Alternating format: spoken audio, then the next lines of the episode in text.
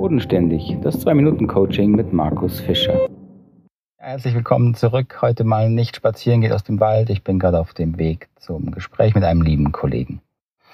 In der letzten Show ging es ja darum, wie schafft man es, diese Start-up-Energie, diese Begeisterung wieder in die Arbeit zu bekommen, in Organisationen zu bekommen, in Kliniken, Verwaltung, eben überall dort, wo Menschen zusammenarbeiten müssen. Und der wesentliche Faktor in diesen Organisationen ist natürlich die Führungsebene je mehr die Leitung, die Führungskräfte mit Begeisterung dabei sind, wissen, wofür sie das tun, auch wissen, dass sie ihre Mitarbeiter brauchen, dass sie für ihre Mitarbeiter da sein müssen und können, desto eher entsteht diese Energie, wirklich gemeinsam an einem Projekt arbeiten zu wollen mit, mit Lust und Freude.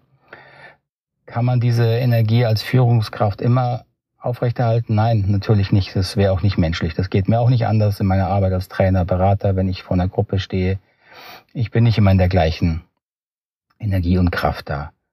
So, wir müssen lernen, wenn wir mit Menschen arbeiten, zusammenarbeiten wollen, dass wir gut auf unsere Bedürfnisse achten, diese Bedürfnisse kennen und Wege finden, wie wir sie erfüllen, auch außerhalb der Arbeit. Wir können nicht immer alle Bedürfnisse innerhalb unserer Arbeit erfüllen.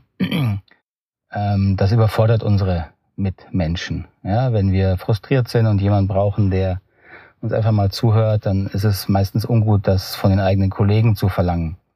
Ähm, die haben andere Probleme und haben auch andere Erwartungen an uns, an uns. Aber wir brauchen das, wir müssen Wege finden, auch diese Bedürfnisse zu erfüllen. So, das Thema also, welche Bedürfnisse haben wir als Unternehmer und als Führungskraft, ist eines der wesentlichen, ähm, was man klarkriegen muss, wo man Bewusstheit entwickeln muss, wie erfülle ich mir diese Bedürfnisse. In diesem Sinne wünsche ich Ihnen einen schönen Tag und ich freue mich jetzt auf mein Gespräch. Bis zum nächsten Mal. Tschüss, Ade.